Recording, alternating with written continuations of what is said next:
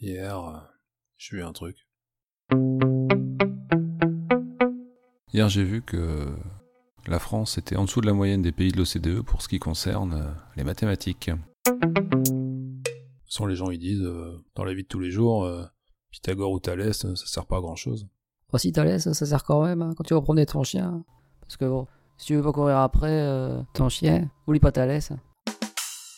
Après, quand même certains métiers où les maths c'est important. hein. Si une infirmière euh, se gourde dans les doses euh, qu'elle vous met euh, dix fois trop euh, de laxatif, bon.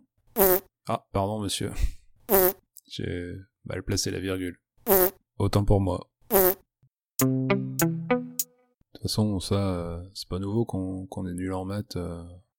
Bon alors, il faut prévoir un stock de masques pour 67 millions de Français. Il en faut 3 par jour pendant 30 jours. Donc 67 plus 3, ça fait 70, plus 30, ça fait 100. Bon, on va en acheter 100 millions. Pour 67 millions de Français, on devrait pouvoir tenir un mois.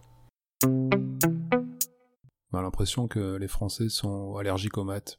2 fois... Atchoum 4 fois...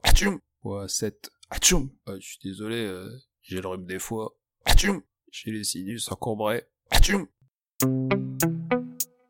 Après, il y a vraiment des, des gens qui ont la phobie des chiffres et euh, qui, euh, face à une opération, ils savent pas quoi faire. Ils ont vraiment l'impression que faire 2 plus 2, euh, c'est une opération, mais chirurgicale.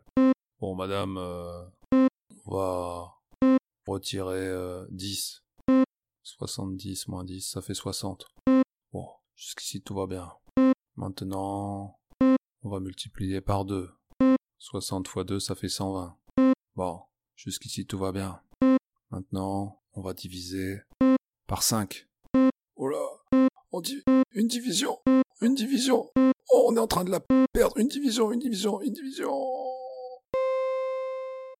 Dans les équations, euh, les inconnus, euh, on les appelle X. Hein. Celui qui sait résoudre plein d'équations, euh, c'est une star du X. Après, pour donner envie aux gens de faire des maths, il faudrait qu'il y ait des séries euh, avec euh, des gens euh, qui résoudraient des enquêtes grâce aux maths. Après, les experts, les experts Miami, les experts Manhattan, les experts comptables. Ah, là j'ai remarqué qu'il avait oublié de compter la TVA. Tu es fait, Marconi.